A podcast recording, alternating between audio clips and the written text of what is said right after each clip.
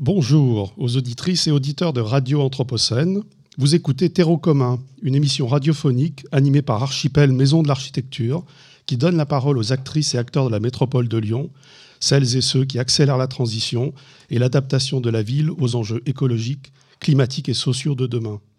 Terreau commun, un espace de ressources, une bibliothèque de voix, un creuset de projets en cours d'expérimentation ou réalisés qui vont dans le sens du mieux et du moins, et plus particulièrement aujourd'hui dans le sens du vivant.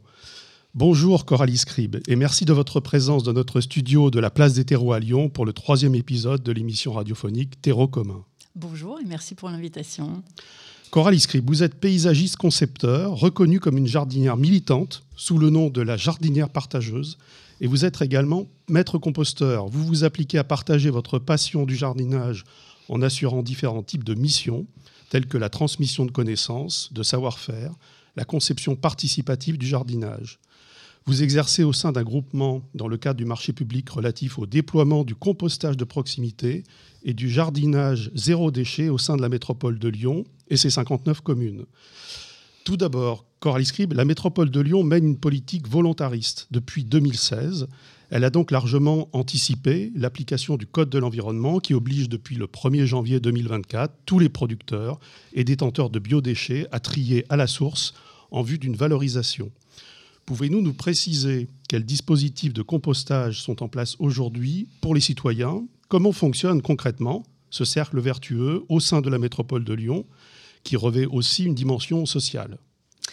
Alors, le début de l'histoire, c'est qu'on produit 230 kg de biodéchets euh, par habitant et par an sur la métropole et à l'échelle de, l'Hexagone.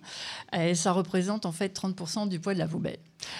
Aujourd'hui, pour la plupart de ces biodéchets, ils finissent dans un bac euh, gris, c'est la poubelle, ça part en camion et c'est brûlé dans des incinérateurs, sachant qu'un biodéchet c'est 80% d'eau, on brûle de l'eau.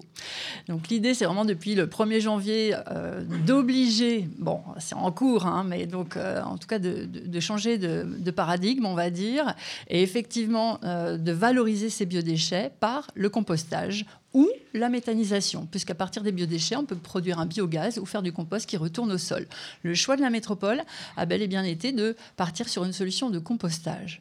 Depuis 2016, on travaille sur le compostage citoyen. Il y a eu plusieurs étapes dans le déploiement du dispositif. Donc, euh, le compostage citoyen consiste à proposer à justement à tout un chacun euh, de composter à domicile. J'ai envie de dire, c'est le do it yourself. Euh, donc, on va avoir le compostage individuel. Si on habite à Givor, qu'on a un jardin, on va pouvoir disposer, disposer d'un bac à compost et d'une formation en ligne vraiment proposée par la métropole. La dimension pédagogique et vraiment d'accompagnement est, très très importante dans ce genre de dynamique citoyenne. Ensuite, on a ce qu'on appelle le compostage collectif. Donc là, il s'agit d'une copropriété, d'une résidence, que ce soit à tassin la demi-lune ou, ailleurs, peu importe. Euh, et là, on va euh, accompagner des collectifs d'habitants. Ça peut être 10, 15, 20, on peut monter jusqu'à 70 foyers pour euh, mettre en œuvre localement, dans sa résidence, du compostage. Autrement dit, ce qu'on appelle les biodéchets, qui sont des bioressources, on se les garde, on fait le compost et on est accompagné. On est équipé en bac, on a aussi toute une formation et vraiment, on, est, euh, ce qui fait la réussite de la démarche, c'est d'être accompagné euh, et donc c'est notamment mon rôle.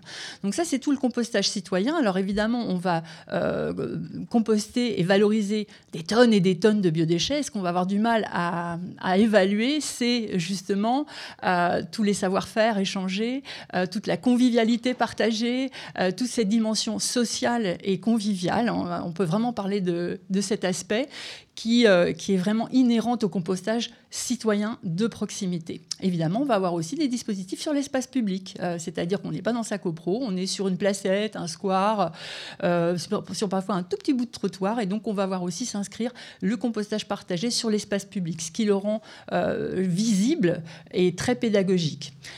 Pour compléter ce, dispositif citoyen, on a depuis deux ans un autre volet qui se développe sur la métropole, ce sont les bornes à compost, puisque forcément, euh, on a de l'habitation très dense sur... Euh, notre territoire et il faut pouvoir, tout le monde ne va pas se mettre autour d'un bac à compost, euh, à taper euh, le bioseau, etc. Donc ces bornes à compost, ce sont des points d'apport volontaires, ça fonctionne comme des bornes à verre, tout le monde les connaît. Euh, donc on va apporter, on va trier, on va détourner ce fameux, ces fameux 30%, on va les, vraiment les, veux dire, les bichonner et les déposer de manière très volontaire sur ces points d'apport. Ils partent en camion, et eh oui quand même, il y a un petit peu d'énergie fossile dans l'air, et ça part sur des plateformes de compostage qui par contre sont très locales. Sont vraiment sur notre territoire métropolitain, ça part pas à l'autre bout de la France. Et euh, là, on a un dispositif de compostage industriel qui permet de revaloriser ces biodéchets. Et l'idée, c'est de les retourner à la terre, puisque ça servirait donc euh, aux agriculteurs, au maraîchage de notre euh, métropole. Ça, évidemment, renforce notre souveraineté alimentaire. Donc le grand déploiement se fait sur toute cette année. Le grand déploiement, oui.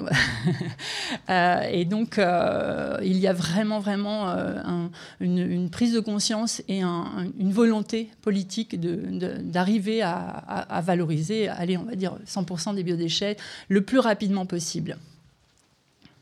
Alors, on comprend que les métropolitains se sont engagés visiblement dans cette pratique du compost, mais pouvez-vous nous rappeler ce qu'est exactement le compost? D'où vient-il? Alors, on parle de biodéchets, euh, mais ne faudrait-il pas plutôt parler de bioressources, comme vous venez de l'évoquer?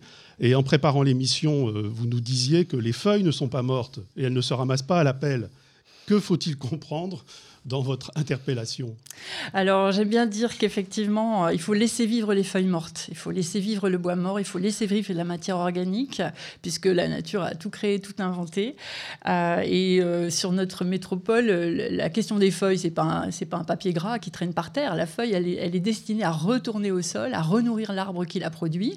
Et notamment, on a sur le parc de la Tête d'Or, site emblématique de la de la métro, depuis de nombreuses années, la fête des feuilles à l'automne, qui a permis de sensibiliser le grand public sur le fait que euh, non, une feuille c'est pas un, un déchet, c'est pas sale, c'est pas inesthétique, bien au contraire. Et alors que nos, magnifiques arbres du parc de la Tête d'Or périclitaient, étaient euh, vraiment euh, souffrants, on a compris que c'était peut-être idiot de souffler les feuilles, de les ratisser, de les mettre dans des sacs poubelles et de les envoyer en déchetterie, ou du moins en, tant que déchets verts à être certes compostés, mais on, on retire la nourriture même de l'arbre et du sol, des plantes en général, hein, ça peut être même une salade, hein. on, est, vraiment sur les mêmes, le même, la même dynamique du sol vivant. Et, euh, donc cette, ce, changement aussi de, de, regard sur, euh, sur ce que peut être un biodéchet, un déchet vert, a vraiment changé. Donc il faut laisser vivre les feuilles mortes. Effectivement, c'est vraiment très important. Et pour comprendre le sol vivant aujourd'hui, depuis les années 50, c'est pas compliqué. On a substitué le travail biologique naturel du sol parce que c'est entre les vers de terre, euh, les champignons, euh, les bactéries et autres, on a toute une chaîne alimentaire extrêmement euh, dynamique qui fait tout le job. Mais sauf que, évidemment, on a développé des machines, des intrants chimiques, bah, tiens donc des pesticides, et on a substitué ce travail biologique à un travail mécanique et chimique. Et donc, c'est tout ce travail que l'on remet à l'œuvre. Je n'ai pas envie de dire qu'on redécouvre, mais qu'il faut vraiment, vraiment remettre au, cœur de, cœur de nos villes, au cœur de nos espaces de proximité et bien sûr au-delà à l'échelle de, l'agriculture. Donc effectivement, on comprend qu'il y a tout un écosystème propice à l'observation du vivant et qui nous fait prendre conscience de la valeur de ce sol, tel que vous venez de l'évoquer. Qu'est-ce qu'un sol vivant, un sol fertile? Euh, Il semblerait que les bactéries reviennent en force, hein, même si généralement, d'ailleurs, la faune du sol occupe le terrain, mais il est encore très difficile pour les humains d'accepter leur statut de cohabitant. Et pourtant, euh, comment peut-on vivre sans un microbiote? Ah oui, sur les bactéries du sol, on serait, on serait mal. Hein. Euh, j'ai envie de dire le lombric est tout aussi important que, que l'abeille au niveau de, en tout cas, des services écosystémiques. On ne sait pas fabriquer euh, euh, de manière chimique hein, ou industrielle de la terre. C'est vraiment ce processus naturel qui est, qui est, très important. Alors, on parlait aussi de qu'est-ce que c'est que le compost et qu'est-ce que c'est que c'est qui qui qui qui fait tout ça? Alors, c'est un monde sous, sous nos pieds. C'est un monde invisible pour l'essentiel. C'est ça qui est aussi pas évident. Et donc, on va avoir toute une chaîne de micro-organismes, allez, on pourrait dire même microbes, parce qu'ils sont sur des microbes utiles. Donc, on va avoir, je l'ai déjà dit, mais répétons-le, des bactéries diverses et variées, notamment qui vont faire monter en température euh, euh, notre belle matière. On va avoir des champignons, les fameuses mycorhizes, qui existent naturellement dans le sol des forêts, etc. Hein. Euh, et puis après, on va avoir, allez, des colamboles, ça vous dit quelque chose, des mille pattes, des, cloportes, et bien sûr, et bien sûr les vers rouges, les Enia fétida, qui est le, qui est le, l'intestin du compost, qui est vraiment la mâchoire de la matière organique et qui travaille tout ça. Donc ce processus, vraiment ce, ce système collaboratif, puisque les bactéries vont dégager des sucs qui vont servir aux champignons, l'humidité va ensuite, enfin, c'est vraiment tout un, ouais, tout un, tout un édifice, on pourrait dire, euh, euh, du vivant, toute une, toute cette intelligence, elle va être au, service de la transformation de cette matière organique. On va partir quand même d'une peau de banane et on va arriver à une sorte de mousse au chocolat, hein, pour, euh, parce que c'est l'heure du goûter, ou d'un trognon de pomme. Hein. Et, et, à cette matière qui est absolument euh, bon, excusez-moi, c'est vrai que je suis assez passionnée, mais incroyable, puisque le compost, pour des terres productives, hein, je parle d'agriculture, je parle de, je parle pas de, je parle pas de steppe, de tourbière. Vraiment, quand on veut produire des légumes, il faut 10 kilos de compost pour produire 10 kilos de légumes, et on mange tous les jours euh, et, toute l'année. Donc, c'est dire que ce cycle, il est vraiment euh, important.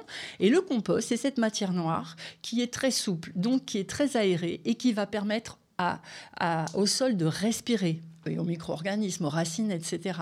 Donc quand on parle de fertilité, on parle vraiment de, ce, de, ce, génie du sol vivant qui va être aéré, dans lequel l'oxygène circule. Ensuite, le compost peut retenir 10 à 12 fois, 15 fois, enfin énormément son poids en eau.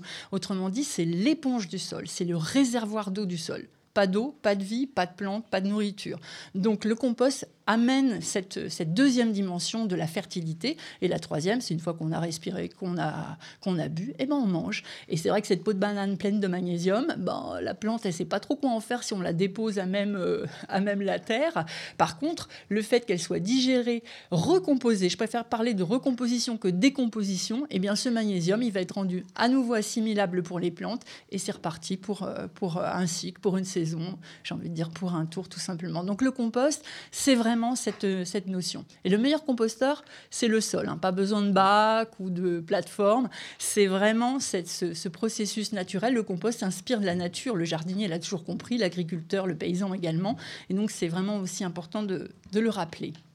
Alors, on comprend effectivement que ce sol fertile apporte tout ce qui est nécessaire, tout ce qui est bon pour les plantes, pour le vivant, humain, non humain, et qu'il joue un rôle déterminant dans le, dans le cycle de l'eau, dans la biodiversité. Mais ce qui semble aussi important que vous signalez, c'est que ce sol a aussi une incidence sur le dérèglement climatique. Et aujourd'hui, évidemment, tout ce qui relève de l'adaptation aux effets du dérèglement nous importe. En quoi agir sur le sol, c'est aussi finalement agir sur le climat. Hein. Comment passe-t-on euh, du sol au ciel? Et du ciel au sol. Eh bien oui, exactement. Donc euh, moi j'ai envie d'être aussi pratico-pratique. Je travaille avec les citoyens, je travaille avec le quotidien.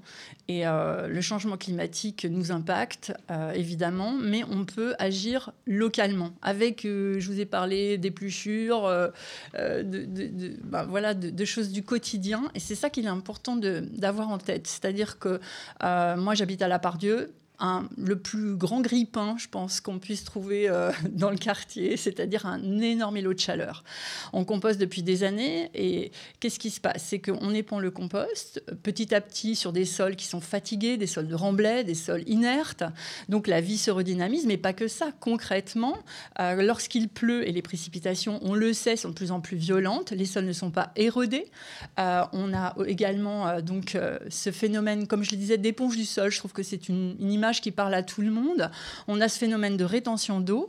Et euh, lorsqu'on est déjà au mois d'avril on crève de chaud, hein, si je puis dire, on va avoir tout simplement le phénomène d'évapotranspiration. Qu'est-ce que c'est que, qu'est-ce que, c'est que ça? C'est tout simplement le sol garde l'humidité, les racines vont puiser cette eau parce que la plante en a besoin. Elle va continuer à prospérer, c'est-à-dire qu'on n'aura pas des arbres en mode euh, j'arrête végétatif.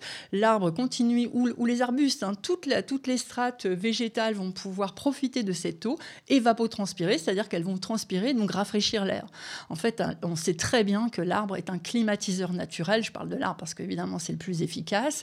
Mais euh, donc, on va avoir vraiment cette, euh, ce phénomène microclimatique qui est très, très, très important. Et à ce titre, donc, on a tout le plan de compostage que met en place notre territoire, la métropole, grâce à différentes politiques, mais on a aussi ce qu'on appelle le plan de végétalisation euh, de la métropole, puisque 70% du, patrimoine du parc arboré de la canopée et sur l'espace privé. Bah oui, mais on ne peut pas y agir. Donc, la métropole incite des collectifs d'habitants, toujours pareil, c'est juste après le compostage, hein, c'est vraiment très complémentaire. Dans la suite de l'histoire, qui dit compostage dit jardinage, et la métropole accompagne sur de l'investissement dans des plantations, d'arbres notamment, euh, sur la désartificialisation des sols. Tout ce processus, vous l'avez compris, on retrouve des sols éponges, les arbres poussent mieux, et tout le monde va mieux, en fait, en vrai. c'est l'idée, en tout cas. Alors on voit d'ailleurs que la mobilisation citoyenne est tout à fait déterminante et que dans cette démarche de compostage à grande échelle, donc qui est assez exemplaire, assez unique d'ailleurs dans le paysage de la participation habitante, euh, et, comme vous l'avez évoqué, il semblerait que la vitesse de croisière est, atteinte ou sur le point de, l'être. Euh, il y a d'ailleurs, je ne sais pas, vous nous direz, un, taux d'erreur de tri qui est assez... Euh, important, euh, enfin en tout cas réduit, disons, par rapport à ce qui se situe dans d'autres villes européennes. Et donc on peut vraiment parler euh, dans cette expérience d'un véritable laboratoire citoyen.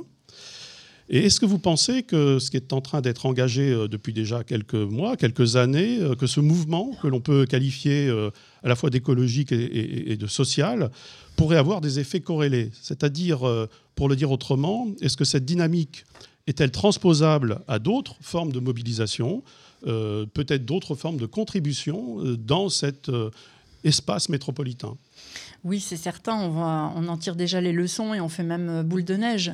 Euh, alors il y a plusieurs aspects dans cette, euh, dans cette question. C'est que d'une part, on a encore beaucoup de sites de compostage citoyen à développer. Et l'exemple, on a des effets ricochets très très importants, tout simplement parce qu'il y a un bon accompagnement. On a des très bons... Enfin, les bacs sont très très bien dessinés. Je cite d'ailleurs Brigade Nature au passage, c'est une entreprise d'insertion. C'est-à-dire que vous voyez que sur toute la chaîne d'accompagnement ou de fabrication, on est, on est dans, vraiment dans une dimension sociale très importante, puisque c'est une entreprise d'insertion, Brigade Nature notamment. Mais donc la qualité du travail et de l'accompagnement euh, qui est fait porte ses fruits, parce que c'est vrai qu'il y a le contenant et le contenu. Donc euh, ça, c'est vraiment en train de faire boule de neige et la dynamique continue, je dirais. Et en plus, il faut, on a encore du, on a encore du boulot. Hein. il faut vraiment, vraiment euh, continuer à développer cet aspect-là.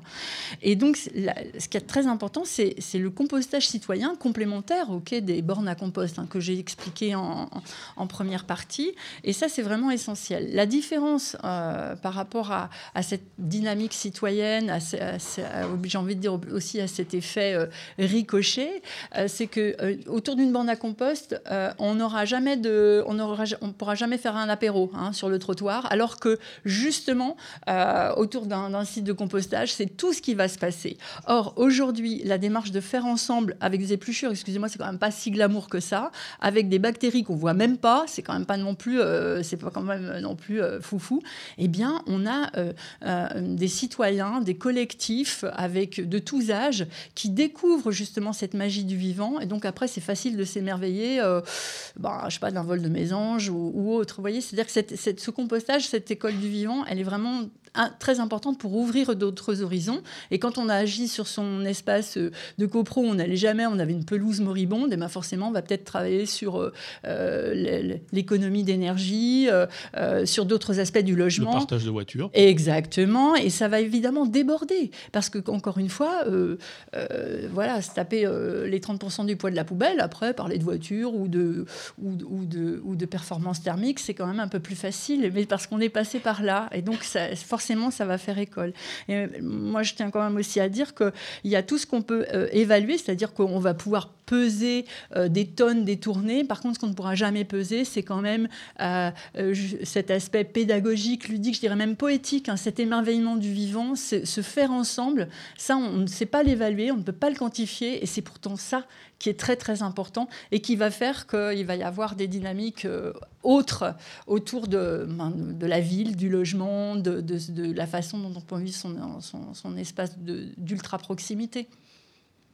On sent effectivement que ça propose une expérience tout à fait inédite pour les citoyens et euh, nous arrivons euh, au terme de notre émission, malheureusement, et vous remercions Coralie Scribe pour cet échange court, mais qui, je pense, nous a reconnectés euh, à la quotidienneté d'un cycle naturel ou tout simplement au fait que nous sommes, euh, plus encore aujourd'hui, partie intégrante du monde des vivants, humains et non humains. Nous vous donnons rendez-vous le 10 avril pour un échange avec l'agence Hamas. Toutes nos émissions sont en direct et à retrouver en podcast sur radioanthropocène.fr. Radio Anthropocène. À l'écoute du changement global.